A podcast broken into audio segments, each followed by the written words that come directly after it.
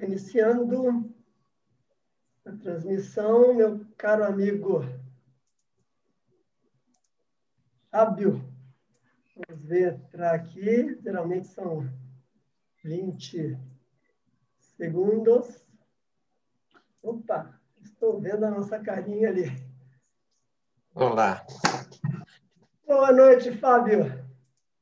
Boa noite, Rinaldo. Prazer estar aqui conversando com você. Seja muito, muito bem-vindo. É, deixa eu fechar aqui a minha tela. Aí, agora está melhor. Fábio, um prazer estar com você em pleno mês de dezembro, às vésperas de um ano que não quer terminar de jeito nenhum. ano desafiador. Caramba, que ano, que ano. Eu estou torcendo para chegar dia 31, porque algo uhum. há de mudar, mas uhum. não tem muita coisa, não.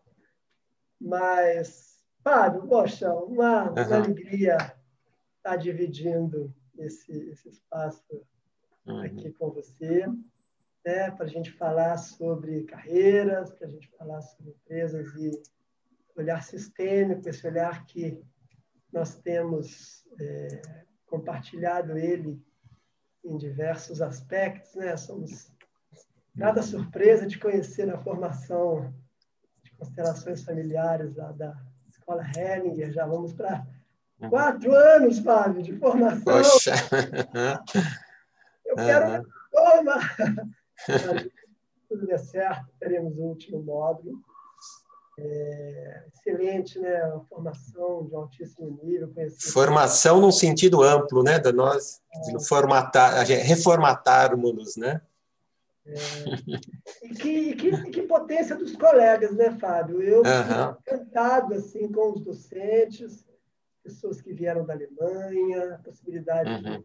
de aula com a Sofia, com a Angélica, com tanta gente uhum. importante mas eu acho que os colegas, né, quatro anos trabalhando juntos, dão uma, uhum.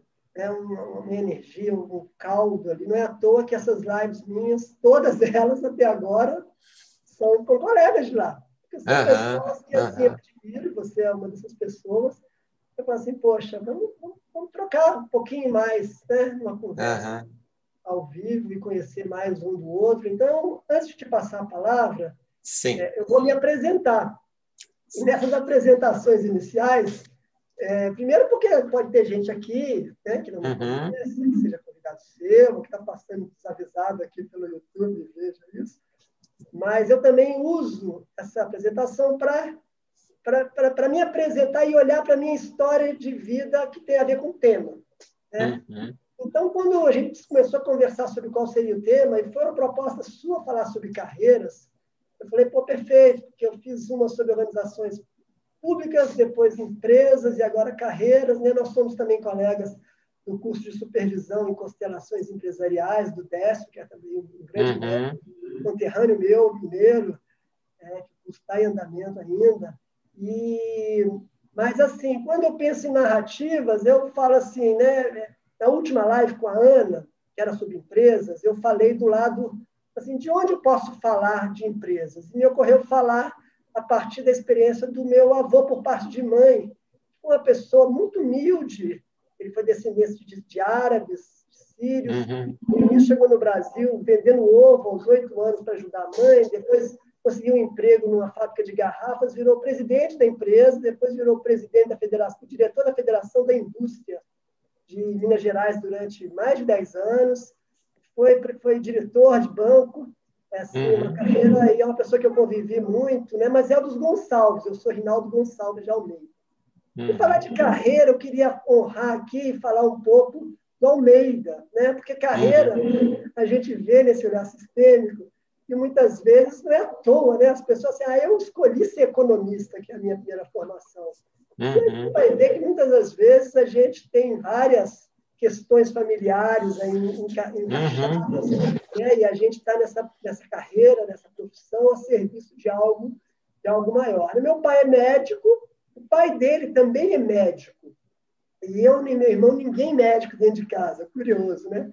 Mas o meu bisavô, quer dizer, na linha dos homens, né, o pai do meu avô, ele foi um alferes, ele morreu muito cedo, uns 30 anos, e o pai dele foi um grande fazendeiro em Minas, é, foi um fazendeiro que eu tive acesso ao inventário dele, tinha mais de 20 escravos. Né? Quando ele morreu, foi na véspera da abolição, e ele era subdelegado de polícia naquela região. Uhum. E eu comecei como economista, né, com a referência do meu pai, muito interessado em fazer mestrado, pensei em fazer mestrado em economia, mas rapidamente fui para as empresas, eu fui trainee da CIA, e logo em seguida do Citibank, fiquei três anos no Citibank, quando eu me dei conta que aquilo não era, que dava sentido para a minha vida. E aí fiquei um ano viajando, meio mochila nas uhum. costas, voltei, fiz concurso público e passei no concurso de auditor fiscal do trabalho, hoje Ministério da Economia, né? Uhum. E é muito curioso, porque depois de vários anos, já, isso foi ainda no, no, final do século passado, né, que eu passei no concurso, eu entrei lá e descobri lá dentro o espaço da mediação de conflitos. Tenho trabalhado uhum. muito esse olhar do mediador dentro dos conflitos, mas o lugar do fiscal é muito o lugar do poder de polícia. Eu fui, a, em torno do ano 2000, logo quando meu filho nasceu, eu fui indicado, fui morar no interior do estado, eu queria uma vida calma, lá perto de Cabo Frio, fui ser o subdelegado do trabalho naquela região toda do petróleo, tal, uma região uhum. Então, eu queria falar um pouco também, em termos de carreira, desse lugar onde a gente pode não só ganhar o sustento da nossa casa, mas também buscar a realização de um, de um projeto, né? a realização uhum. de algo. Nós somos servidores públicos, temos isso em comum, que é servidor público. Né? Uhum. Uhum. Como eu me realizo nesse lugar de serviço público, e hoje nessa nova carreira como constelador, enfim. Mas é isso, queria passar a palavra aí para você. Muitíssimo obrigado pela tua presença e queria saber um pouco esse COBOL aí, de onde vem. Tá bom. Vou falar, sim. bom, novamente agradecer o convite, né, Rinaldo? Grande amizade, uma admiração que eu tenho por você e pela sua ação aí de divulgar, né, essa visão sistêmica é, e o convívio, né, no nosso curso e, e a gente fazer avançar um pouco esse conhecimento, né, trocar isso com as pessoas. Bom, eu sou, eu moro em Brasília, sou paulista de nascimento, morei é, em São Paulo é, a maior parte da minha vida, estou em Brasília há 13 para 14 anos, né? É, minha formação em graduação eu fiz em ciências sociais e fiz um mestrado em administração pública na Fundação Getúlio Vargas. Né? Então, trabalhei um, um período é, em empresa privada, trabalhei como professor de escola pública, trabalhei, é, depois, como você, fiz concurso público, né? Aliás, foram dois, primeiro no âmbito municipal, depois no âmbito federal, estou até hoje. E, paralelamente a isso, nos últimos, na última década, né, aí eu me encontrei nesse campo do, do trabalho com as constelações familiares, constelações organizacionais, e eu venho atuando também com isso, né, fazendo atendimentos em grupo, individuais, e buscando difundir esse conhecimento que nos veio do Bert Hellinger, que a gente é, tem aqui no coração, né, que, que guia é, essa nossa nova postura, né, de conhecimento e de ajuda quando possível. E, e, é algo que me toca muito, é a minha paixão atual, né, nesse âmbito de vamos falar de carreira, né, é, um pouco daquilo que a gente tem conseguir aplicar na, nas organizações, mas ainda é, é, é, um campo restrito, especialmente no âmbito público. É, tentei aplicar isso, conseguir, né, no âmbito especificamente de planejamento estratégico, utilizando as ferramentas da, da aplicação organizacional, né, da, da abordagem das constelações. É, e você falando da, da, história dos sobrenomes, né? Então, meu pai, Fornazari, né? descendente de italianos, é administrador de empresas, trabalhou como gestor, gerente, administrador em empresas privadas durante toda a carreira dele. É, os meus avós, de um é, três quartos deles são imigrantes italianos, cada um deles com suas famílias vieram para o Brasil para. É, acho que a gente pode até utilizar a, a mesma a, nomenclatura vieram uma carreira de sobrevivência aqui, né? Saíram de situações difíceis, né?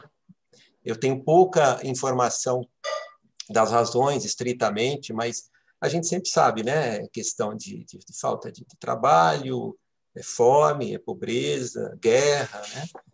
É, que faz com que, com muita coragem, atravessassem o oceano para vir aqui para o Brasil, num, num período né, que o Brasil ainda era muito menos desenvolvido ainda, né? E, e fazer o, o, as coisas acontecerem por aqui, fazer com que o sistema seguisse seu caminho. E o Cobol, ele é húngaro. Né? Meu avô materno nasceu é, no, no, final da Primeira Guerra Mundial, o, Império Austro-Húngaro, é, um, um dos lados perdedores, né? teve é, modificação, delimitação de fronteira, né? E onde ele nasceu hoje faz parte da Romênia, mas ele é etnicamente húngaro. E eles tiveram que fugir, sair de lá, né? E vieram com a família, todo mundo. E o meu avô muito pequeno, muito criança, veio aqui. É, tinha a, a, o atrativo da, do, do, café, né? Depois da indústria. E eles se estabeleceram todos no ABC paulista, casa da indústria. Né? Eu nasci em Santo André, na região do ABC. E é isso. E, e essa questão de olhar esse prisma da carreira, ou das organizações, ou da gestão sob esse prisma mais humano, esse prisma que tenta abarcar um olhar mais amplo, que busca é, entrar em, em, em, sintonia com o contexto, com o coração aberto, né? com concordância com a realidade, né? concordar né? com o coração, é, me move bastante né? seja no âmbito de olhar para as nossas questões familiares, a questão da história do nossos, dos nossos sistemas, seja a forma como a gente age no mundo para sobreviver. Né? Quando a gente fala de carreira, de empresa, de trabalho, de sucesso, assim, como que eu ajo no mundo para que tenha a minha sobrevivência, a sobrevivência daqueles que são próximos a mim, mas também que haja realização, né?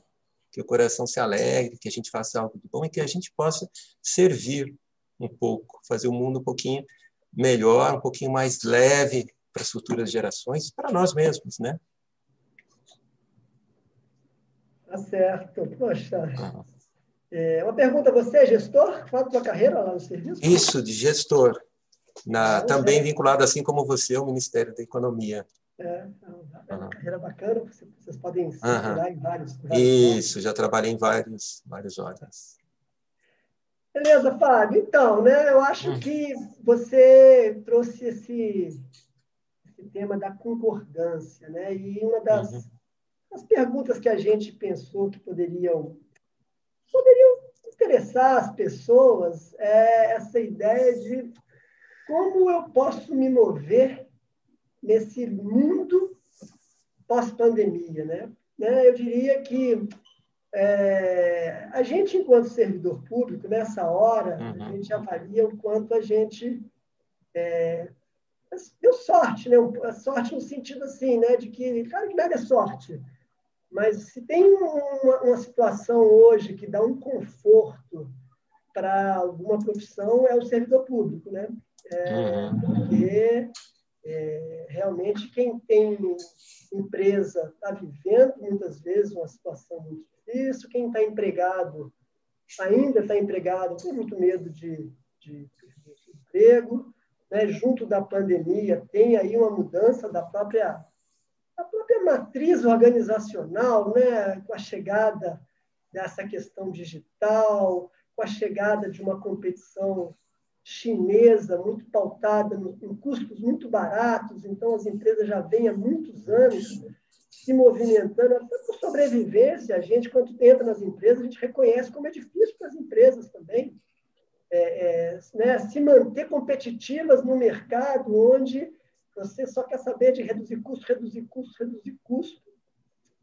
É, e o que se vê, né, e aí já entrando nas nossas perguntas, né, para mim, é, eu, eu, vejo é, né, como eu me movo. Eu prefiro falar na minha primeira pessoa, porque aí é uma uhum. da gente também, ao invés de dar conselho para as pessoas, a gente se expor. Né? Então, é, do ponto de vista do meu papel como servidor público, né, mais do que nunca, eu estou trabalhando virtualmente direto, né, o volume de empresas uhum. aumentou, a gente tem trabalhado bastante. Não tem conseguido visitar as empresas nesse momento, mas temos fiscalizado benefícios, fraude nos benefícios, temos aprofundado muito o cruzamento de banco de dados e tal. E aí eu me, eu me remeto a um comentário que para mim também é muito importante. Muita gente que entra no serviço público, eu diria até que eu mesmo, logo que eu entrei, tinha uma perspectiva assim, bom, eu entrei no eu, eu trabalhava no Citibank, ganhava bastante dinheiro, mas não era feliz. Meu coração não se alegrava, para dizer como você citou. Uhum. Né? Aí eu fui ser produtor cultural autônomo durante um tempo no Rio. E aí eu fui para o outro extremo, que eu adorava o que eu fazia, mas eu não tinha dinheiro para pagar as minhas contas, para viajar, para comer num bom restaurante. Depois de vários anos, eu uhum. me dei conta de que eu também não estava satisfeito, que eu tinha trocado seis por meia dúzia e o serviço público veio a princípio para mim como um lugar onde eu poderia, eu sempre gostei de estudar, era uma uhum. crise danada, então né, não tinha emprego, eu fui estudar e passei Uhum. E de início era uma coisa assim, bom, eu vou fazer isso aqui bem feito, mas vou procurar realização profissional fora. É, e com o tempo é, eu vi que isso também não era bom para mim, porque eu não me sentia inteiro naquilo que eu fazia, não tinha força para fazer coisas fora. E aí eu comecei nessa área da mediação a ver que tinha espaço para fazer muita coisa dentro do Ministério do Trabalho, eu participei de um evento de trabalho infantil, que todo mundo queria ou combater o trabalho infantil ou dar emprego para os jovens. E aí, no final da, da, do evento, eu chamei as ONGs todas e falei, vem cá, quem quer ter uma reunião aqui no Ministério do Trabalho para a gente pensar junto algo a se fazer? E aí algumas pessoas levantaram a mão, nós marcamos uma reunião, na segunda-feira a gente fez essa reunião, passamos a nos reunir semanalmente, e criou-se um projeto chamado Projeto CIPO, Centro de Informática, Cidadania e Produção Cultural para Minorias, é onde a gente usava os computadores velhos do Ministério do Trabalho, os uhum. professores vinham de ONGs, os alunos vinham das favelas, onde até já tinham escolas de informática, mas eles aprenderem informática num prédio público é totalmente diferente. Ele tem que aprender uhum. a se uhum. como se veste no centro do Rio de Janeiro. Eles uhum. chegam no primeiro dia lá de bermuda e camisa regata e eram, voltam para casa, o que é proibido entrar na repartição pública de bermuda. Né? A gente já tinha um kit lá, eles ligavam para a gente, descia com o kit para entregar para eles um calça comprida e uma São, são as leizinhas de inclusão no sistema, né? É, é, é, e, e assim, então eu vejo que depois trabalhei muitos anos coordenando operações de trabalho escravo, muito curioso que o meu bisavô foi dono de escravos e eu coordenei durante quase que 10 anos, eu fui coordenador nacional de uma uhum. área de fiscalização aquaviária, muito trabalho escravo na pesca, situações assim bem uhum. degradantes, fazendas também.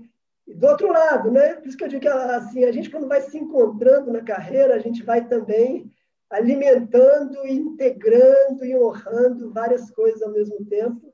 Uhum. É, e hoje a questão das constelações também é na linha desse serviço que você bem, bem falou aí, né? Que assim já tem muitos anos que eu estou lá no Ministério e surgiu essa ideia de, bom, a mediação pode ir além, é, além do meu trabalho no serviço público. Então, eu faço isso em escolas públicas, no trabalho voluntário, agora a gente está fazendo esse atendimento.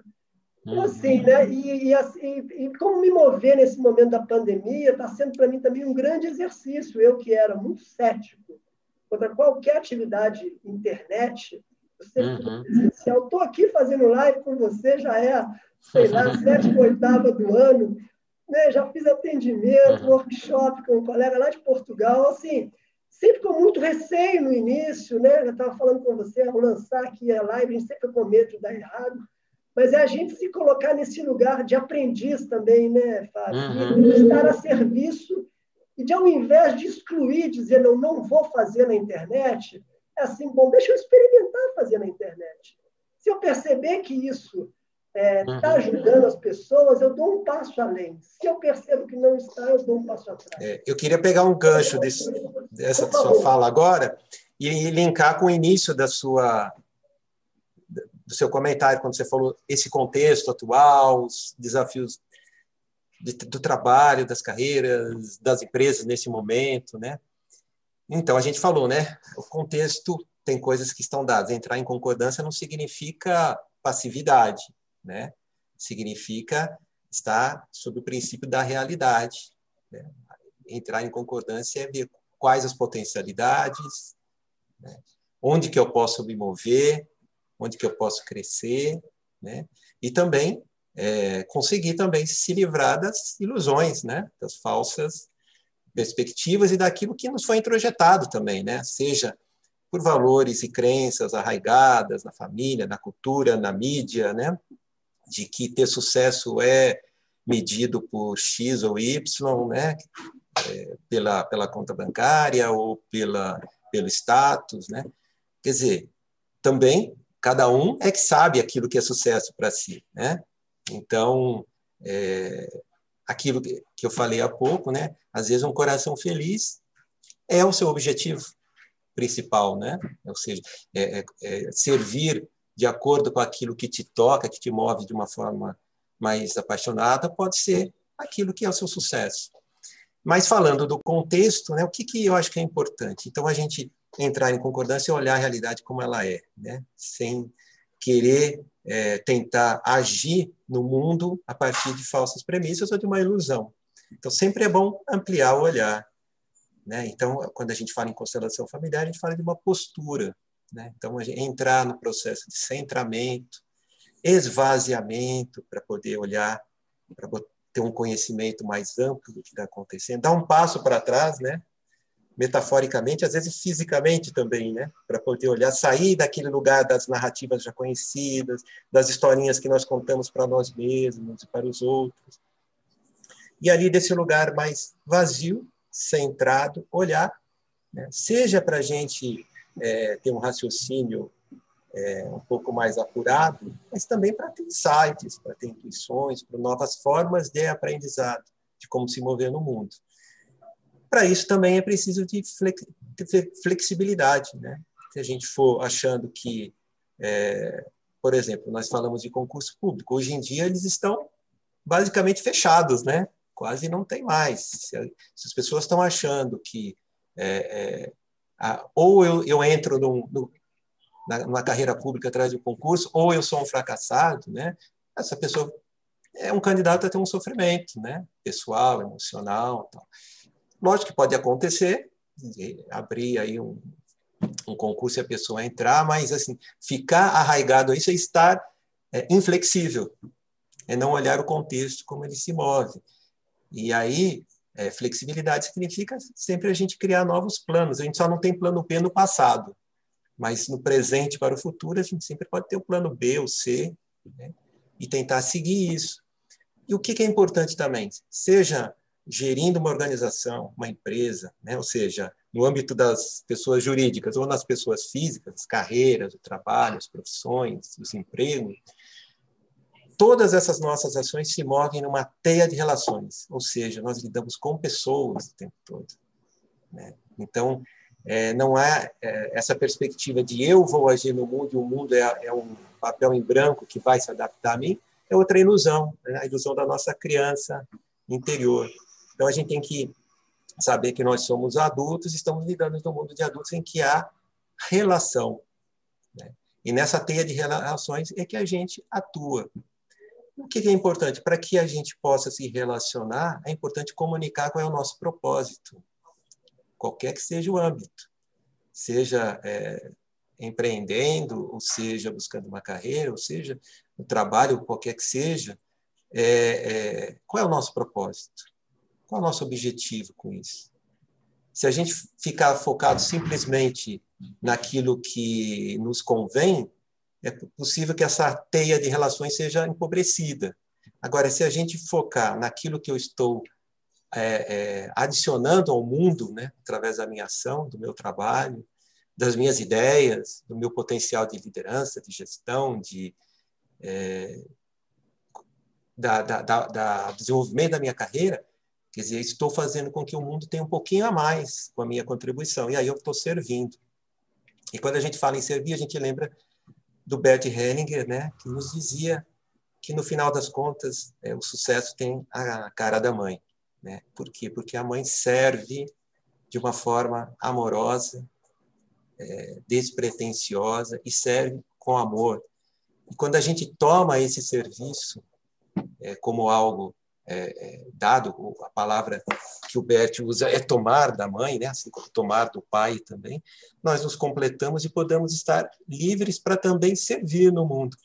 E aí, de uma outra forma, não é mais uma relação de mãe para filhos, né? ou seja, é uma relação de equilíbrio com o mundo. Então, é onde a gente pode, com efeito da nossa ação, é, ter a retribuição, né? seja a remuneração, seja o lucro, seja a reputação, né? seja simplesmente a alegria de estar realizando algo que nos, nos toca. Né? Então, é, é esse olhar, esse dar passo para trás, encontrar o nosso ponto de centramento, de equilíbrio e ser flexível para encontrar esse caminho. Numa teia de relações que é, que é ampla, que é infinita, né? Tudo está interrelacionado e quando a gente toca num ponto, a gente está tocando em algo que vai, é, é, como um castelo de cartas, vai se tocando e a gente vai receber também aquilo que a gente está tá construindo, né? Então, dessa forma, com um propósito de fazer algo, né? Que a gente vai receber algo, mas também está dando algo, eu acho que é um pouco é, o momento de, de a gente se conectar com essa perspectiva e sair das, das, das antigas ilusões, né? Porque é, é quando a gente está muito arraigado naquela crença construída é, desde pequeno ou a partir da projeção da, da nossa condição, de nossa origem social, que tem que ser isso, tem que ser aquilo, as coisas ficam mais difíceis, ficam mais pesadas, né, Rinaldo? Poxa, Fábio, você, uhum. esse, esse caminho que você comentou aí do passo atrás, é uhum. exatamente uhum. o que eu mais utilizo nesse olhar da mediação. Né? Uhum. É, e eu vou, tra vou, trazer de novo para situações práticas, né? porque eu gosto, uhum. eu gosto de, de, transitar nessa, nessa linha. Né? É, eu estou com o livro aqui atrás, eu geralmente boto o livro aqui atrás, o livro do Bert, né, biografia. Hoje eu não achei ele, botei ele do Amor do Espírito. Uhum. Eu tenho me dado conta ultimamente é, como é, esse olhar da mediação ele, é algo que já me ajudou desde o princípio a, a, não, a não ter raiva do outro, né? É muito uhum. normal o servidor público quando entra, por exemplo, numa fazenda com maus tratos e tal, ele ficar indignado pela pela, pelo tratamento, né? E a gente, eu esse olhar do mediador, eu acho que eu sempre deixo claro que tem o olhar do combate, da, da, da multa, eventualmente até da prisão, mas a mediação vai no sentido de que depois disso vamos dialogar, vamos ouvir uhum. todo mundo e vamos buscar transformar esse ambiente. Uhum. Mas para além do meu trabalho na fiscalização, essa, esse ano da pandemia é, foi um ano onde esse movimento de pós-pandemia, a mim ofereceu várias oportunidades, né? Recentemente, uhum. eu, no início da pandemia, eu fui para Minas, fechei o apartamento que eu tinha no Rio, fui morar com meu pai, botei tudo num depósito e, e esse final de ano voltei. Ano que vem meu filho está vindo para cá, então a gente, eu estou montando um apartamento. Quando eu voltei para o apartamento, é, eu voltei para um apartamento que não tinha nem água nem luz. E eu achei aquilo assim pouco desrespeitoso, porque eu também tenho um imóvel que está alugado, eu jamais alugaria um imóvel para uma pessoa com a luz uhum. cortada e com o gás cortado. Mas tudo uhum. bem, eu, eu, não vi na hora que eu aluguei, né? Uhum. Aí fui lá, consegui, reclamei um pouco, consegui cortar, a, a, ligar a luz mais rapidamente, mas o gás, o, a pessoa da imobiliária falou assim, olha, você tem que fazer lá na, na, na companhia. E eles agendaram por 15 dias depois. Aí, aquilo ali, eu, então, assim, imagina você, cheio de caixas numa casa, uhum. é, suando para botar elas no lugar, sem poder tomar banho quente, em plena pandemia, sem poder usar a sua cozinha. Uhum. Todo aquele movimento inicial, mas que injustiça e tal. E o que me, é, me, me deu centro foi justamente esse, essa postura da mediação, respirar fundo, olhar para trás, andar para trás e para assim, vem cá, que, que isso está a serviço? Por que, que isso está uhum. acontecendo? O que, que eu posso aprender com isso? Uhum. E isso é uma coisa que, na visão do, do, do Bert, é maravilhoso, porque ele vai além para falar desse amor do espírito, né? para esse olhar de que aquele evento que você está passando, por mais sofrido e por mais que você, no fundo, no fundo, se ache uma, uma vítima, se você consegue respirar fundo, dar esse passo atrás, você vai perceber que tem uma, algo maior do que o cara da locadora ou a companhia de gás que não, não liga no dia seguinte, que está trazendo para você essa experiência. E foi exatamente esse movimento que me acalmou. Eu comprei um fogareiro elétrico de uma boca, eu fazia minha comida aqui, um pedaço todo dia, trazia um pouco de fora, tomava banho frio, né? teve uns dias que fez frio no Rio, mas de alguma forma me acalmei, porque não tinha nada a fazer. Uhum. É, então, a gente lidar com os conflitos do nosso cotidiano nessa perspectiva de que né, é, é, eu, eu respirar fundo, dar um passo atrás e concordar com o que houve. Concordar com o que houve, você pode até processar a pessoa, processar, romper o contrato, não é assim ficar parado. Mas é você, ao final da decisão do que você vai fazer, na minha decisão foi eu vou continuar nesse imóvel, eu falo assim, bom, qual a melhor maneira de lidar com isso? Né? E hoje está né, tá tudo instalado, quase tudo. Então, isso é uma questão que eu queria pegar o gancho aí do que, do que você falou. Você falou também de transitar nessa nova, nesse novo momento, né? essa coisa do, do coração. Agora, a gente sabe também que o próprio Heringer fala do equilíbrio das trocas. Né? E como é importante e, ao mesmo tempo, desafiador a gente não só fazer aquilo que alegra o nosso coração, mas a gente ser remunerado por isso, porque esse é o sim. grande desafio desse momento. Sim, sim, sim. É você olhar para o mercado e você não vê ninguém contratando, ou muito pouca gente contratando, as pessoas uhum. muitas vezes querendo prestadores de serviço à distância, virtualmente. E aí, de novo, eu acho que assim, né, é, é, é, enquanto o mercado estiver nessa condição, adianta eu ficar brigando com o mercado, eu ficar reclamando que eu não posso fazer constelação presencial, ou se eu sou um engenheiro, eu não, não tenho uma empresa que está me contratando e tal. Né? É esse, esse olhar do, de, de, de, dar esse passo atrás e de concordar com o que temos hoje, porque, por um outro lado, o virtual ele abre várias possibilidades de novos uhum. trabalhos. Algumas pessoas não vão sobreviver, não vão conseguir se encontrar, é fato, mas aí uhum. cada um de nós tem que buscar nas nossas origens a força, como você mesmo falou. Muitos de nós tiveram avós, bisavós, até pais que passaram necessidade, escassez, fome. Uhum.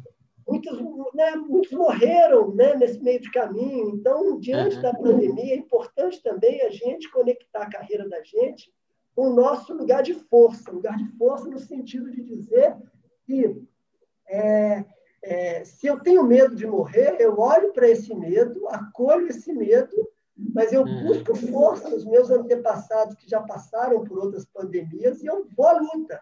Com uhum. atenção, com cuidado, com uma máscara, duas máscaras, três máscaras, fazendo é, serviço virtual, mas eu também não posso me deixar intimidar e ficar paralisado. Uhum. O que, você acha disso? Passa a bola. Exatamente. É, primeiro, pegando o gancho da, da companhia de gás, né? o primeiro movimento é, é, é se achar né, indignado, porque que eles são incompetentes. Às vezes, isso é direcionado ao, ao, ao trabalhador que vem ali instalar, né, o instalador, ou depois vai pensar no político que indicou o, o gestor da companhia e aquela coisa. Isso né, assim, que vai fazer mal para nós, né? Quer dizer, o que, que realmente eu posso. Ah, se você falou, ah, se é algo que eu posso fazer, então, sei lá, vou processar, vou dizer que descumpriu tais e tais, tais normas, né? Mas, assim, e se a gente olhar também por que, que essa companhia é estruturada dessa forma? Por que, que ela trabalha com a escassez do tempo, nesse sentido, né? 15 dias para ir lá e fazer ligar uma chavinha, né? Então, o que, que a leva a fazer isso? Né? Então, é, existe aí a, a lei as leis do direito do Estado, existem as leis sistêmicas. Né? Quando a gente dá esse passo atrás e é, é, entra nessa postura de olhar sistêmico, né, de uma forma mais ampla, isso pode nos dar um, um, uma paz, né? uma serenidade para poder tomar as decisões possíveis. E aí, a segunda parte da sua fala que é importante, né, gente? Falando da lei do equilíbrio. no mundo em que a gente age no trabalho, na economia, nas organizações, é um mundo em que existem trocas e elas têm que ser justas, né? É a contribuição com a remuneração, né? O trabalho com o salário, o investimento com a renda, é, o produto com o preço justo, é, o anunciado com o entregue, né? A qualidade daquilo que é entregue com aquilo que é esperado. Então, sim. E aí o que é, o grande desafio é esse nesse, em certos momentos de crise, podemos dizer, como agora, né, pode ser que alguém saia desse equilíbrio de troca e tente tomar algo mais, né, ou se apropriar de algo mais e não fazer uma troca justa. E aí existem aqueles que não conseguem também entrar sequer no mundo da, dessa troca por causa da, da, da escassez que às vezes acontece. E aí, como resolver? Né? Esse que está tomando de alguém, no fundo, ele está tomando do todo, né? Ele está tomando do todo, está tomando dele mesmo, do seu próprio sistema, da sua própria história. Então, é, ele vai ter que lidar com isso em algum momento.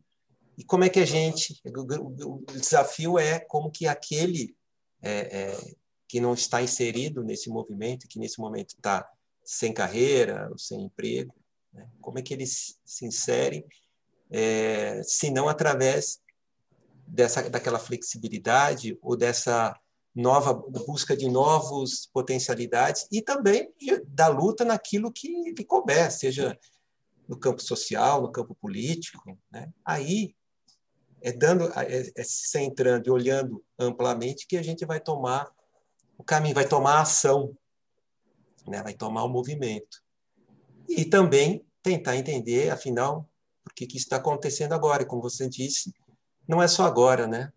A nossa história, quer dizer, o mundo, por mais que a gente tenha é, é, é, reclamações ou achar que podia ser melhor, e pode, né? Mas muitas coisas são mais leves hoje do que, por exemplo, quando o seu avô chegou aqui, né? É, né? Num ambiente é, de, de muito mais miséria, de muito mais desigualdade, de analfabetismo, de, de mulheres sem os, os direitos mais básicos, por exemplo, né? É, expectativa de vida baixíssima, acesso à saúde. Tá? Mesmo com os problemas que a gente tem, essas gerações que passaram por tudo isso nos legaram um mundo um pouquinho mais leve para a gente poder, né, a gente fluir e a gente achar esse caminho. Tá certo, é verdade. É, você, quando você fala assim, né, desse, desse novo mercado de trabalho, eu, apesar do cenário ser um cenário, a meu ver, de guerra, né, e a gente está tá nessa segunda onda, uhum. o porteiro aqui do prédio está com Covid, eu emprestei o meu oxímetro lá para ele, para ele ficar monitorando a oxigenação uhum. do meu melhor amigo também está com Covid. Uhum. É, eu sou otimista, Fábio. Eu tenho a sensação, e acredito nisso, não sei quando isso vai se realizar, prática, mas eu acho que já tem algumas pessoas é, discutindo é, um cenário que se, algumas pessoas chamam de capitalismo consciente, né, onde se percebe que essa, essa relação é, muito de. O Décio fala né, do padrão dono de escravos com escravos, né? Mas é uma, uhum. é uma relação onde é, você pensa em custo mínimo, você pensa em tirar o máximo do outro, e se uhum. o outro não, não, te dá esse máximo, você substitui ele, bota um novo. Se ele uhum. tem 40 anos, ele tem um salário razoável, você fica pensando de que maneira você pode botar um de 25 pela metade do salário. Uhum. Esse é paradigma, para mim. E tira o máximo da natureza também, né?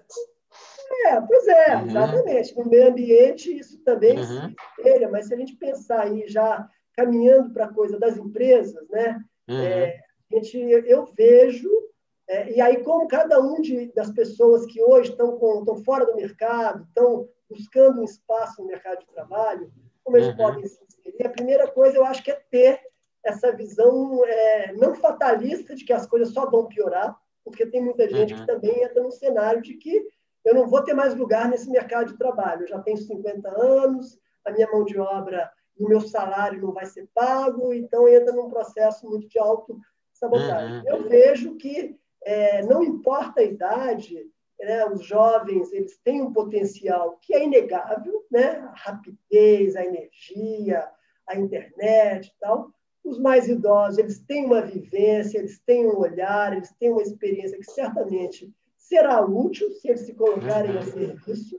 E o desafio, eu acho que é esse, né? É, em primeiro lugar, entender que a gente está numa mudança de paradigma, onde possivelmente a, a cooperação passa a ser algo inevitável. Né? A gente sabe que no, no, padrão tradicional, eu como operador do direito do trabalho, né, como fiscal, a gente sabe que muitas das vezes é, tem bons e maus empregadores e tem bons e maus empregados também. Você tem dos uhum. dois lados uma postura muitas vezes de que você está ali, você se acomoda e você não, né, não se movimenta no sentido de, de fato, se reinventar. Então, eu acho que tem essa coisa para de oportunidade, tanto para empresários quanto para pessoas que são trabalhadores e que não têm vocação para serem, é, uhum. serem donos de um negócio, mas que eles podem sim buscar uma oportunidade de se inserir é, nesse mercado, talvez não mais naquele padrão carteira de trabalho, empregado, trabalhando oito horas por dia, pegando meu carro, indo até lá e voltando, né? mas tentando descobrir de que maneira eu vou ser útil para alguém. Uhum. O que, que, eu posso fazer que vai ser é, servir para alguém? Né? Isso passa por aquilo que você mesmo falou da alegria no coração, que serve tanto para empresas quanto para pessoas. Para quê? Uhum. Para que eu trabalho? Qual é, uhum. qual é o propósito desse meu serviço? Qual é o propósito dessa minha empresa? Esse é um ponto de partida importante. Né? Uhum. Para mim, mim é muito claro que esse novo capitalismo que a gente está vendo acontecer, não é que a gente está. É, vai acontecer. Me parece uhum. que outro paradigma que muda é esse onde eu, como empresário, eu só penso no meu lucro, eu penso na minha prosperidade, e eu acho que essas uhum. empresas elas estão cada vez mais fadadas a ter muita dificuldade, porque hoje em dia, nesse novo capitalismo, eu acho que uma, uma, um sentido também se dá quando a gente pensa na força de uma empresa quando o dono dela, os gerentes, os responsáveis, eles olham uma prosperidade para muitos, uma prosperidade para si, que é legítimo, mas também para os seus funcionários, para as suas famílias e também para os seus clientes, fornecedores. E a gente vai. Então, o cenário é muito novo, mas eu sou bem otimista, sabe? O que, você acha disso? Passa a bola. É, uma empresa, ela, ela tem uma arquitetura legal, mas ela, no fundo, no fundo, ela é uma relação entre pessoas, né? Que realizam processo de trabalho e, e, e oferecem produtos e serviços para a sociedade, né? E buscam um rendimento em relação a isso. É, Dá para criar uma economia mais cooperativa? Eu acho que sim. Me parece que é um padrão. Hoje mesmo, não sei se você viu, Reinaldo, saiu o, o, uma lista dos, de IDH por países, é, que o Brasil, infelizmente, caiu cinco é, posições, né? Mas as primeiras posições são de países que têm uma visão um pouco mais cooperativa, uma, em que a nação, que a, a, a relação social então, é, está à frente da, da, da, competição ou do lucro a qualquer custo. Né? Por exemplo, Noruega, Islândia, Suíça, né?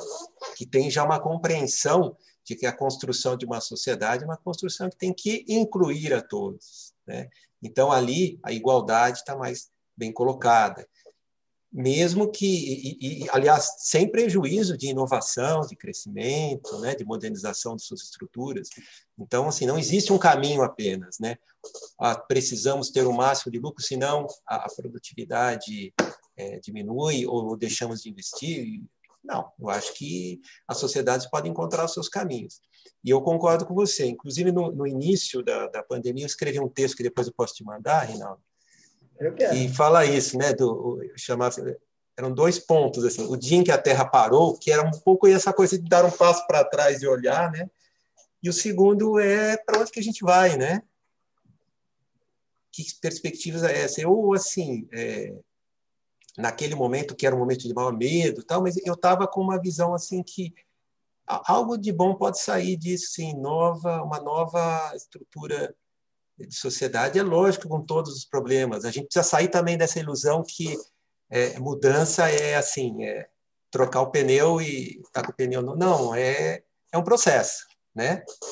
E eu acho que isso, é, é essa consciência de que todas as nossas ações estão interligadas, tudo que a gente faz tem efeito na nossa realidade, que a gente faz produz o mundo, né? E que a gente precisa ter um objetivo, né? Nem que esse objetivo seja a nossa própria paz pessoal ou uma empresa ser é, é, uma unidade atuante para a melhoria do seu entorno, dos seus colaboradores, dos seus clientes, né, daqueles que trabalham ali. É, eu acho que é, isso tem que ser é, enraizado como uma nova é, uma nova estrutura pessoal para a gente agir. E um outro aspecto é existe toda essa realidade. A gente está falando desde o início do contexto, da flexibilidade, com as quais a gente tem alguma é, é, algum espaço para agir, mas a gente tem que respeitar o que a realidade se apresenta, o que a história nos dá. Porém, existe também aquele exercício que é nosso, né, que é a nossa lição de casa. Quando eu falo isso, eu estou pensando na aplicação das ordens do amor, das leis sistêmicas, né, da constelação familiar, na nossa própria é, melhora pessoal. Né? Então, é, existe algo que está fora, mas existe algo que está dentro. Por exemplo, né, repetição de padrões, crenças limitantes, sentimentos irracionais que a gente traz como um bojo transgeracional, né? algo que está enraizado é, como valores da nossa família, que chegaram até nós, e às vezes nos sentimos culpados se buscamos o sucesso, qualquer que seja ele. Por quê? Porque tivemos lá um antepassado que não teve a mesma chance, não teve a mesma oportunidade, né? e a gente se sente culpado de estar tendo essa felicidade, de estar tendo uma vida um pouco mais leve, qualquer que seja né, o ambiente que a gente esteja falando. E a gente acaba, às vezes, se sabotando, ou se limitando, ou não agindo. Por amor, né? que o Bert Hellinger nos ensina, um amor cego a esses nossos ascendentes, nossos ancestrais, que não tiveram a mesma oportunidade. E a gente sempre, então, orienta né, nessa postura de ver de forma sistêmica a olhar de outra forma. Né? Então, a respeitar e honrar esse trabalho duro dos nossos ancestrais e agradecê-los de que forma? Né? Fazendo sempre felizes, um pouco melhores, um pouco mais leves, sim, tendo, tomando para nós o direito de dar um passo à frente, né? de deixar o mundo também um pouquinho mais leve para os nossos descendentes. Então a gente olha e honra eles através de, do cuidar bem de si, né? do cuidar da nossa carreira, do nosso trabalho, então, fazer essa nossa parte interna, né? A externa já está difícil o suficiente, então a nossa, pelo menos, está sob nossa responsabilidade, né? Essa nova postura, que é basicamente fazer valer a pena, né? O esforço daqueles que nos legaram a vida, que nos deixaram esse mundo aqui para a gente atuar. Então, agradecer a eles é cuidar bem de si mesmo, né? Cuidar daquilo que a gente pode fazer, nossa contribuição, e eles lá onde estão, lá onde estão, qualquer que seja, né, o espaço e o tempo em que estejam, vão ficar felizes com a gente. Né? Um sorriso nosso abre um sorriso em toda a nossa linhagem. É verdade. Uhum. É, você estava dizendo lá dos países que né, cresceram o IDH, eu imagino mesmo que países como o Brasil, como os Estados Unidos, não tenham melhorado muito esse Não, não. Os Estados Unidos também cai. e o Brasil está lá eu, pela nonagésima posição. É, e aí, é, eu, assim, né, eu, ah. eu, eu, eu, vejo a força desse olhar sistêmico. Esse olhar sistêmico é o que me, é o que me, é o que me sustenta. Por exemplo, quando eu vejo, tanto no Brasil quanto nos Estados Unidos, cultura muito próxima nossa, e uhum. tem primos que moram lá, meu pai estudou seis anos nos Estados Unidos. Eu nasci, meu pai é médico, ele foi para os Estados Unidos, minha mãe engravidou lá, e eu Olha. nasci um mês depois que eles voltaram. Então, efetivamente, uhum. Made in USA. É, made in USA. claro que eu tenho um carinho especial pelo. Meu pai é Henderson, que é um nome americano.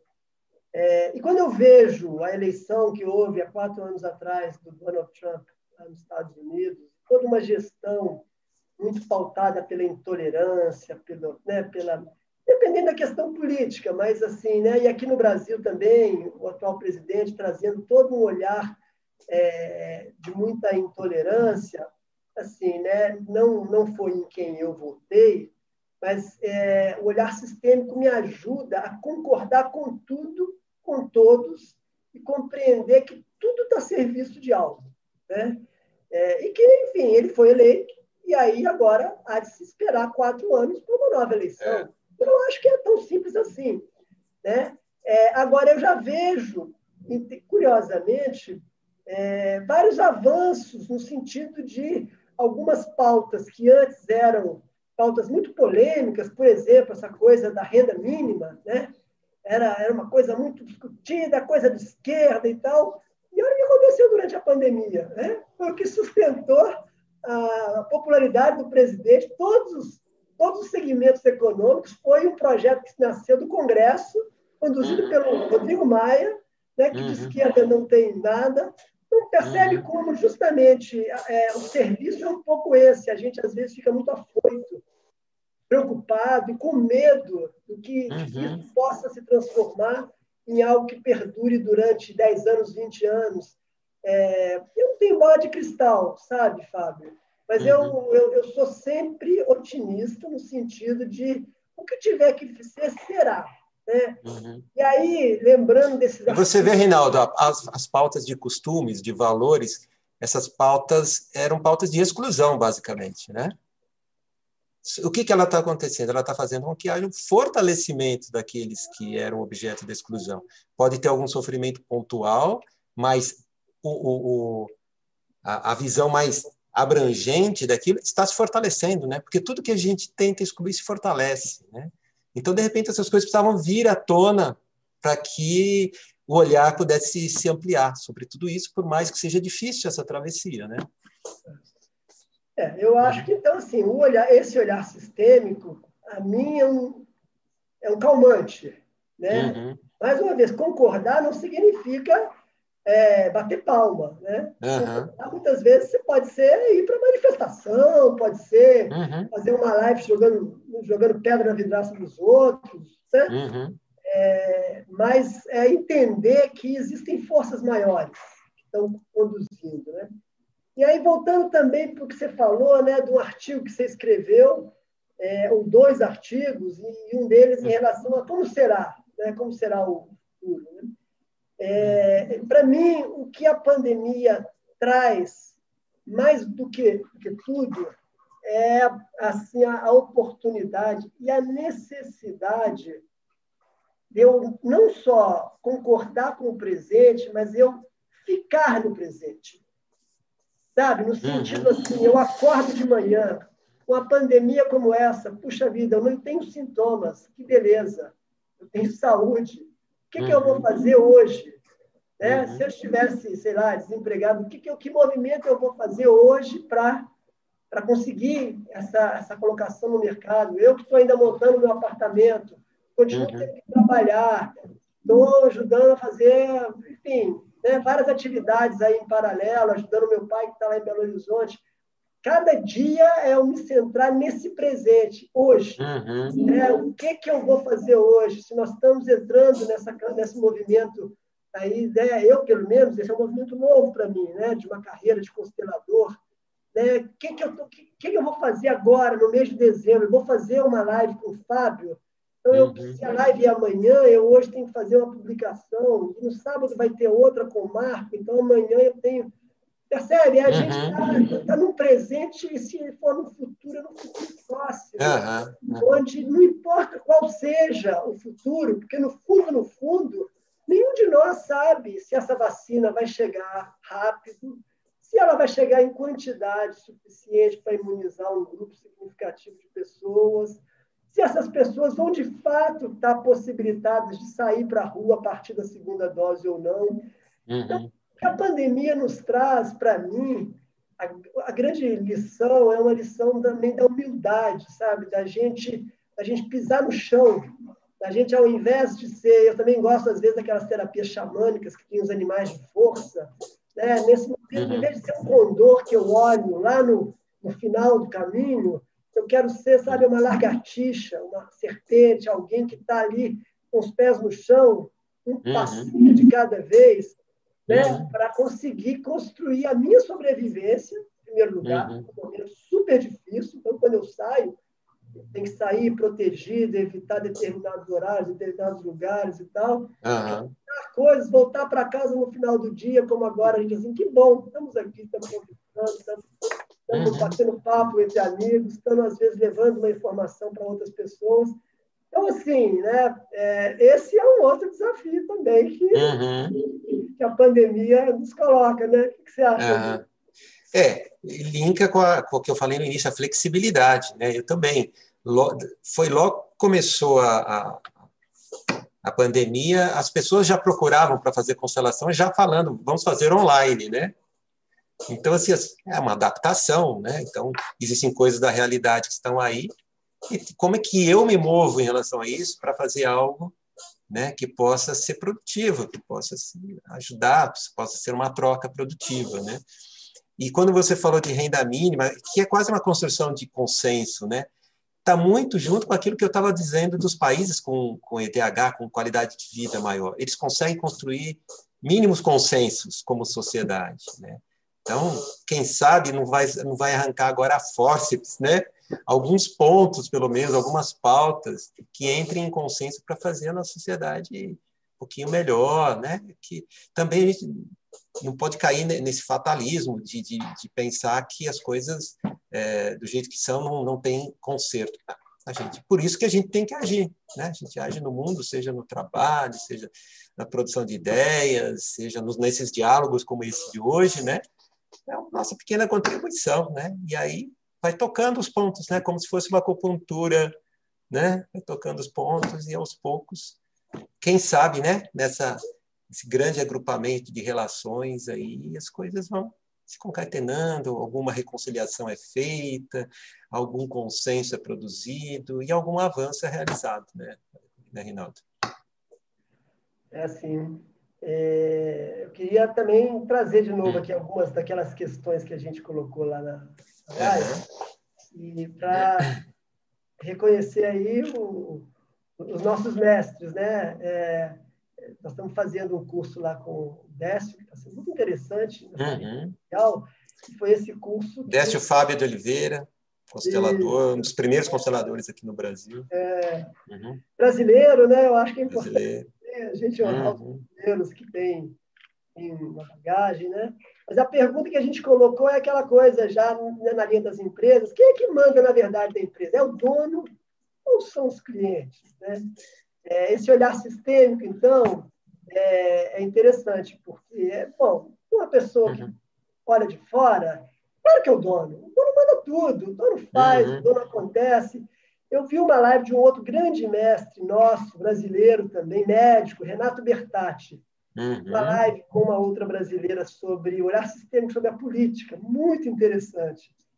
E ali ele fala um pouco, ele fala um pouco dessa coisa da, da, das empresas. E foi ele que falou isso, e eu ouvi isso pela primeira vez e eu achei muito, é, é, muito correto. Né? Ele falou assim, só, na verdade, é, claro, você tem a ideia, você imagina aquilo, aquilo que você quer realizar, você, você move montanhas, mundos para conseguir colocar aquela aquela ideia na prática, oferecer aquele produto, alugar um espaço, se é o caso, contratar pessoas. Se você tem 10 empregados, você, você sustenta 10 famílias. Olha, olha a riqueza dessa, desse serviço, né? a prosperidade que você gera a partir da sua ideia. Né? Aí tem os fornecedores que você também você precisa dos fornecedores, porque muitas vezes sem eles, o seu produto não consegue ser viabilizado e tal. Mas, no fundo, no fundo, e nas várias constelações que, que, ele, que ele coloca lá, que ele abre, é muito interessante como, quando se coloca representante para os clientes, como a energia se move, né? Uhum. Porque dentro desse paradigma que eu estou chamando de um capitalismo mais, mais consciente, é, é um fato que o dono vai ter a legitimidade dele e a, e a potência de conduzir é, os trabalhos e de levar a, essa energia conduzindo todos os funcionários, fornecedores e tudo. Mas, no fundo, no fundo, o sentido, o para quê desse produto, não é o dono quem, quem, quem, quem responde.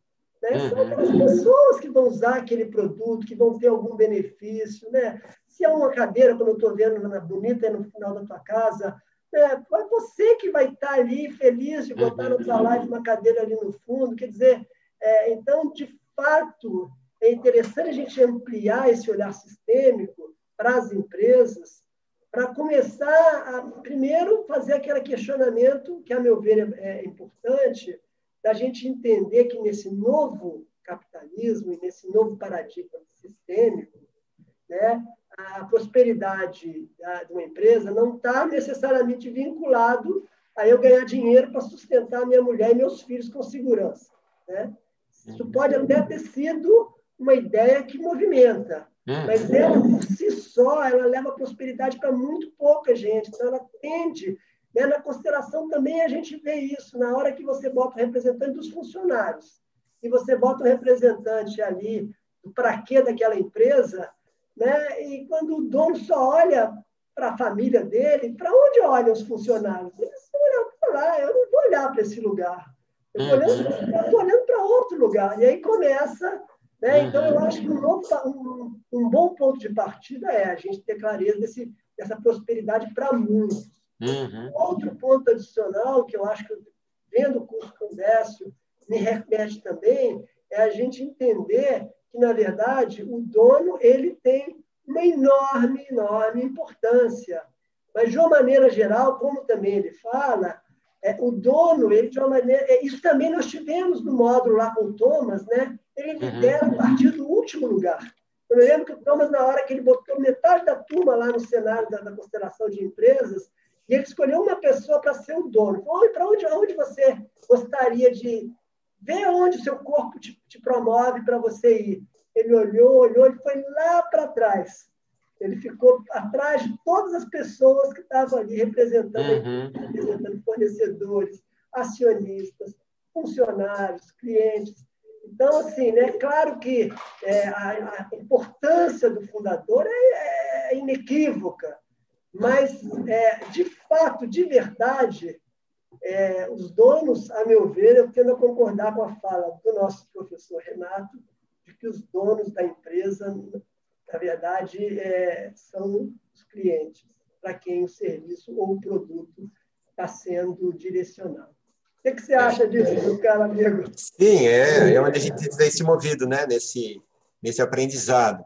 Eu acho, é, bom, as, as empresas hoje, elas as grandes já não têm mais donos, né? Tem acionistas e gestores, né?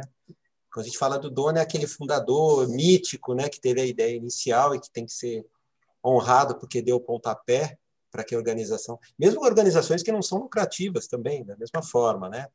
você tem conselhos, você tem gestores. E quando você fala quem manda, né? Mas que, que, man, é, que mando é esse, né? A gente for... bota, bota o CEO em vez do dono. Isso. CEO então, o CEO faz, faz escolhas, por exemplo, quais as prioridades, onde investir, né?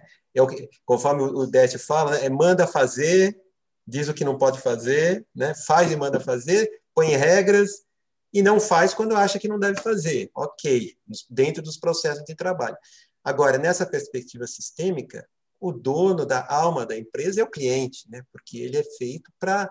É, o processo de trabalho que uma empresa realiza, ou uma organização, mesmo uma organização pública, é para satisfazer uma necessidade de alguém, que a gente chama de cliente. Né?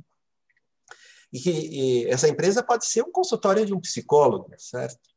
Então, o, o terapeuta, o psicólogo, está ali por si mesmo, ele está lá para que ele possa, se houver um cliente que necessite da ajuda dele, ele possa oferecer isso. Né? Então, ali o que manda é essa relação, né? essa possibilidade de atuar. Você falou um pouco antes né, desse dessa nova paradigma mais cooperativo, né? Eu diria até mais holístico. Eu acho que é uma possibilidade de construção, né? Em que essas ações sejam cada vez mais voltadas para o todo, para uma prosperidade que maior. Eu falei agora há pouco também da, do meio ambiente, né? É, se você tem uma fábrica de produtos químicos, é muito mais lucrativo jogar os dejetos no rio mais próximo, né? Seu lucro vai ser maior. Mas e aí, né? Você não vai investir é, na, na filtragem, no tratamento, não vai depositar no lugar adequado. Ah, vai ter mais lucro e é isso. Bom, esse tipo de paradigma é o paradigma para o menos. está tirando do mundo, né? Isso vai gerar é, na intertemporalidade aí vai gerar menos prosperidade, não mais prosperidade, é uma grande ilusão. E essas riquezas que foram acumuladas assim, a gente vê, né, na, na, nas constelações organizacionais, elas acabam se dissipando rapidamente na segunda, na terceira geração e se perdem, né? E aqueles que se mantêm mais afeitos a algo é, mais positivo, uma construção de uma prosperidade, né, de ir para o mais, conforme a gente vê nas constelações, tendem a olhar a necessidade do cliente, a necessidade de todos que pertencem, né? fundadores, gestores, os fornecedores, os trabalhadores, os terceirizados e os clientes, e a, o entorno também, né? O fiscal do trabalho que vai lá tem que ser respeitado, né? é, as posturas municipais ali, os regulamentos, o pagamento dos impostos, né? E assim a, a, fica bem para todos. Ficando bem para todos, você está caminhando para a prosperidade. E o dinheiro é uma relação, é um fluxo. Né? Se alguém é, tenta tomar aquilo que não lhe é de direito, né, ele vai ter que arcar com essa consequência. É, e aí eu não estou falando né, do direito é, é aqui do Estado, direito positivo, da, da legalidade, que também tem que atuar, mas aquilo que a gente estava falando da alma, né? Daquilo, dessa questão mais ampla e que aí o que, que fica depois? Né? Atuamos no mundo apenas para isso e, e eu, a gente está falando muito aqui da inclusão, né? E a gente tem que lembrar também das outras leis sistêmicas aplicadas nas organizações, nas relações de trabalho, né? Então, o respeito à hierarquia do tempo de cada entrante dentro do sistema de trabalho, ou seja, é, aquele que qualquer que seja a função dele, ele é o faxineiro, ele é o porteiro, mas ele está lá antes do atual CEO, né? E ele tem que ser respeitado nessa posição, o CEO que realmente vai fazer essa empresa prosperar tem que estar tá liderando, conforme você disse, do último lugar. Né? Ele toma as decisões, ele tem essa visão mais ampla dos processos, ele é responsabilizado, ele toma as decisões, mas ele tem que respeitar todos que estiveram ali antes. Né? E o equilíbrio que nós já falamos, né? as trocas têm que ser justas, têm que ser equilibradas. Então, é, isso é, é, aplicar na prática das relações de trabalho aquilo que, tá, que, que é aquela lição de casa que eu falei, que tem que começar dentro da gente. Muito bem, meu caro amigo. Já temos aí, ó, uma e dez. Poxa, rápido. É, tempo voa, né? Uhum. É, eu, vou, eu, eu queria, vou, vou, completar essa fala tua, já que você trouxe essa coisa teórica, já assim, uhum. sem pressa, mas encaminhando assim para a gente já, uhum. é, encaminhando para o fechamento, é, que eu acho que é importante, né? Para algumas pessoas não é muito claro como que essas leis sistêmicas funcionam dentro das organizações. Né? É, uhum. Eu tenho usado muito isso nas escolas, organização também, né? É, então, a gente, quando eu proponho com a diretora uma reunião com as professoras, a uhum. gente faz em roda, né? Porque em roda todo mundo, todo mundo vê o outro, todo mundo uhum. percebe que o outro é diferente, mas tem lá os seus direitos. Né? Quando eu faço uma roda com as crianças pequenas, eu, eu, toda oficina minha de mediação sistêmica é em roda.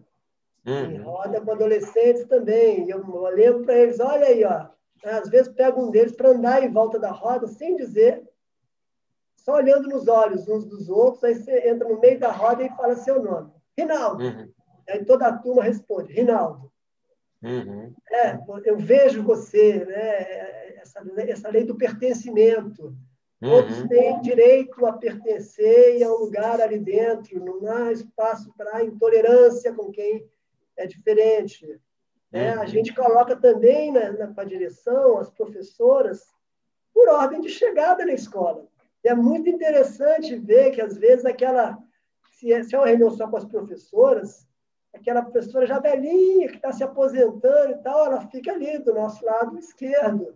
E, uhum. as professoras mais jovens, recém-concursadas, novas, uhum. cheias de energia, ali, mais no final da roda. E a gente, assim como fala com as crianças, lembra que cada, cada um deles tem seu lugar de força. Uhum. Né? E os novos, o futuro das escolas, o futuro das organizações, é, ele, ele é responsabilidade, muitas das vezes, dos novos. A inovação está com os novos. Uhum. Mas o que acontece se um novo chega numa empresa cheia de boas ideias e desrespeita aquela pessoa que estaria há 30 anos fazendo daquele jeito e, bem ou mal, aquela empresa tem 30 anos de existência e ela uhum. existe graças àquele jeito, entre aspas, ultrapassado uhum. de fazer. Então, a gente, a gente acolhe e honra não só o pertencimento, mas também como você mesmo falou, a hierarquia, né, a ordem de chegada, essa questão das pessoas poderem, uhum. é, poderem inovar, fazer o que elas têm que fazer, mas ouvindo primeiro por que, que as pessoas faziam daquele jeito, dando uhum. voz. Uhum. Juntos, né? Juntos. Juntos, é. Uhum. E, e, e, e, primeiro os mais antigos. Né? É. Juntos, mas tem uma ordem, né? Numa reunião, ainda que ele não diga nada, mas ele poder ter um direito de falar, às vezes aquela aquela faxineira que está ali há 40 anos na escola, nem se aposenta, ela faz parte dali, fica quase que invisível, mas uhum. ela poder ter ali uma, né, uma, uma, uma, honra desse lugar dela.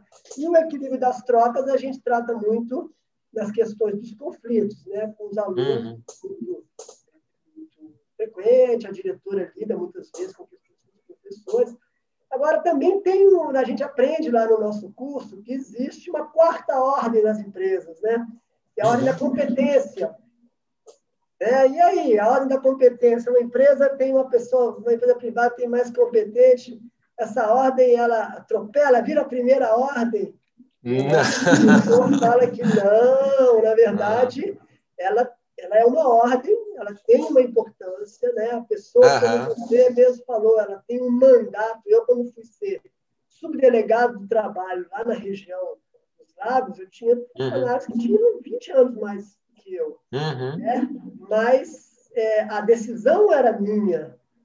Né? Porém, eu posso tomar essa decisão respeitando as três uhum. ordens, né? as uhum. três leis sistêmicas, as três ordens do amor.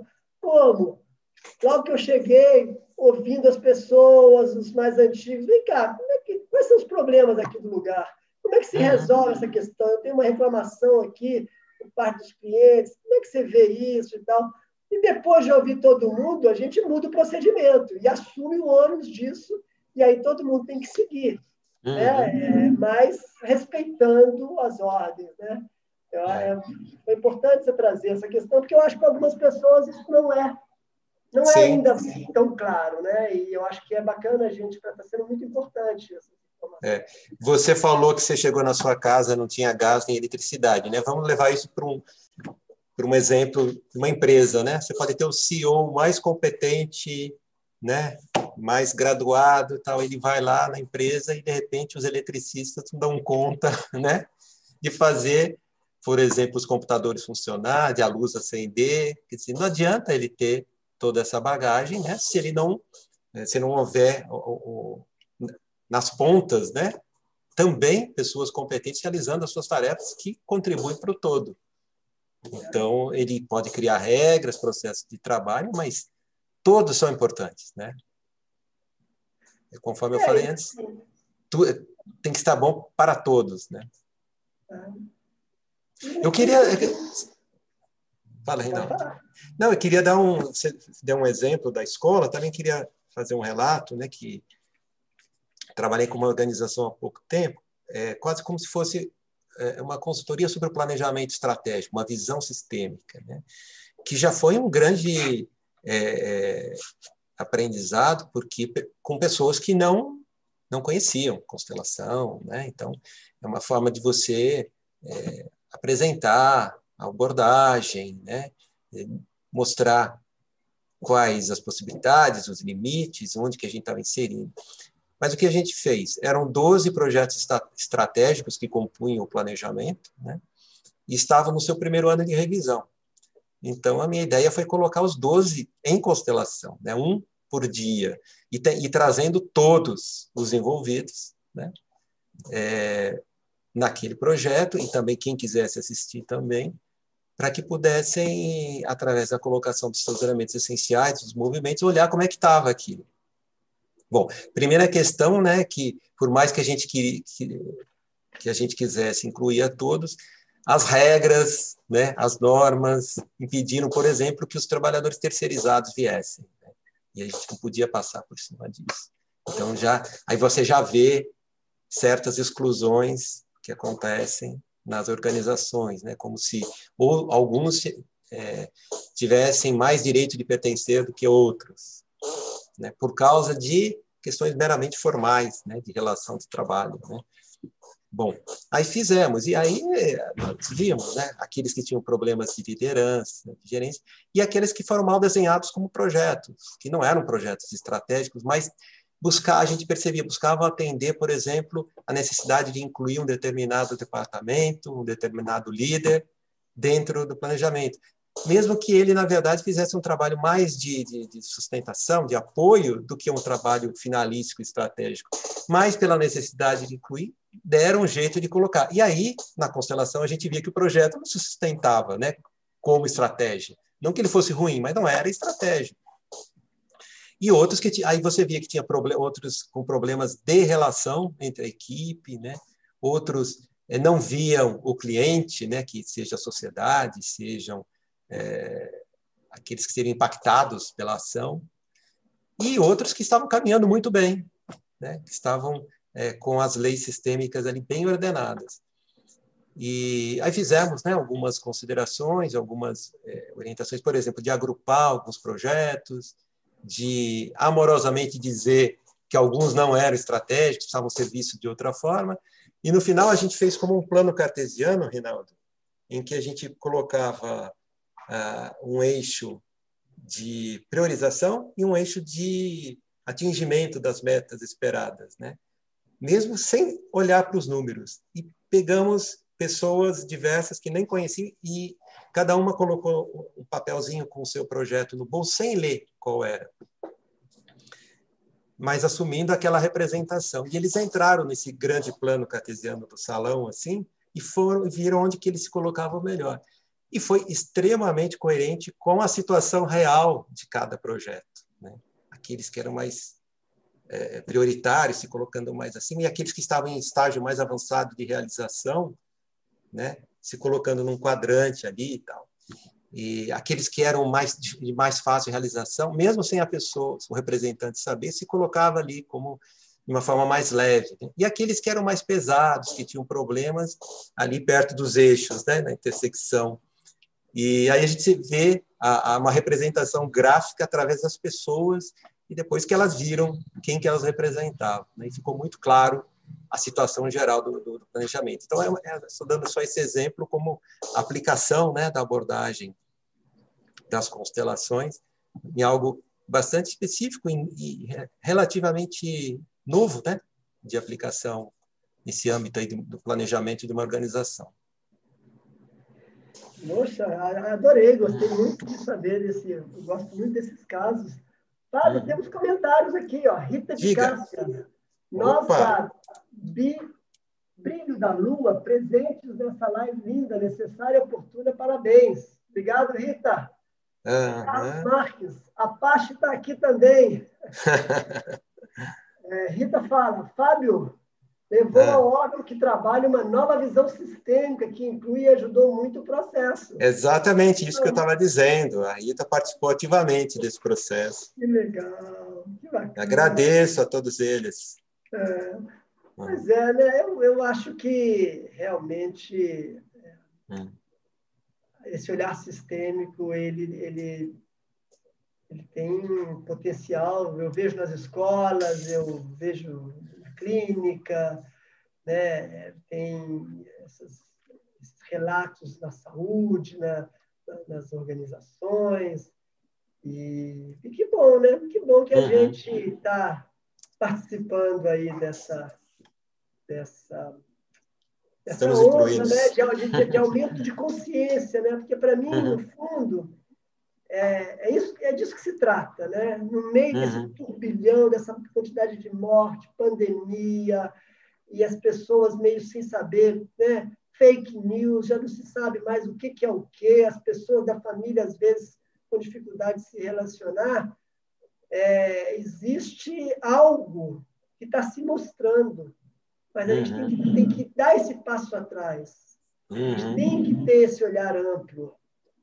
Porque a partir daí a gente amplia a capacidade da nossa própria consciência. E aí a gente passa a perceber sentido onde antes era tudo confusão, Uhum. e consegue se movimentar nas situações mais conflituosas do cotidiano, seja no ambiente de trabalho, seja no ambiente familiar, com o uhum. filho, com a filha, com o companheiro, com a companheira, com o pai, com a mãe, com o vizinho que faz show até de madrugada.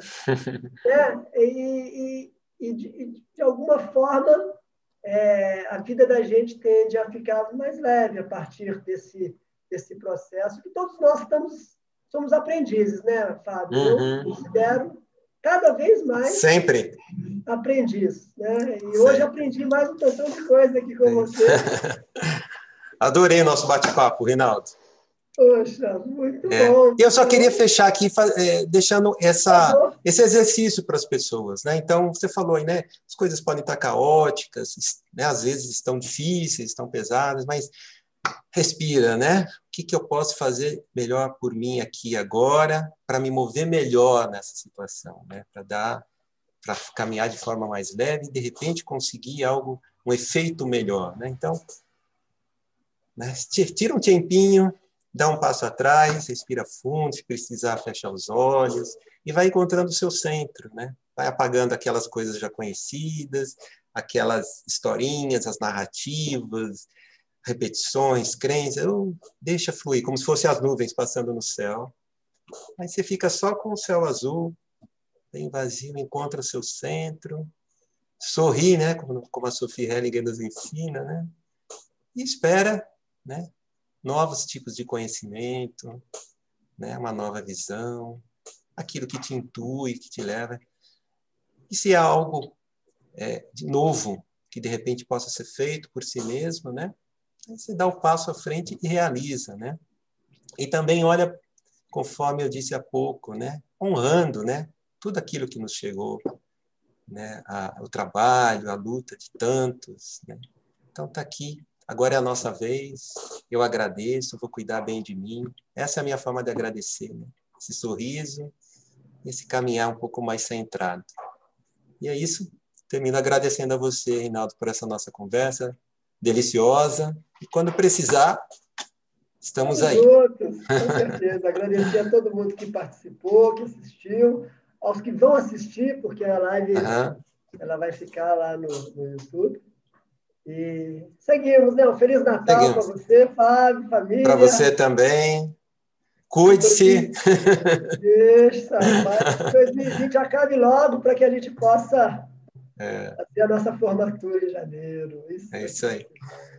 Grande abraço a você e a todos que nos estão vendo e, e os que verão depois, né? Grande abraço, Reinaldo. Tudo de bom, Fábio. Tudo de bom. Então, Tchau. Apagar, Até logo. Apagar a luz aqui. Bom, ano, bom final de ano e sucesso no novo ano a você e a todos.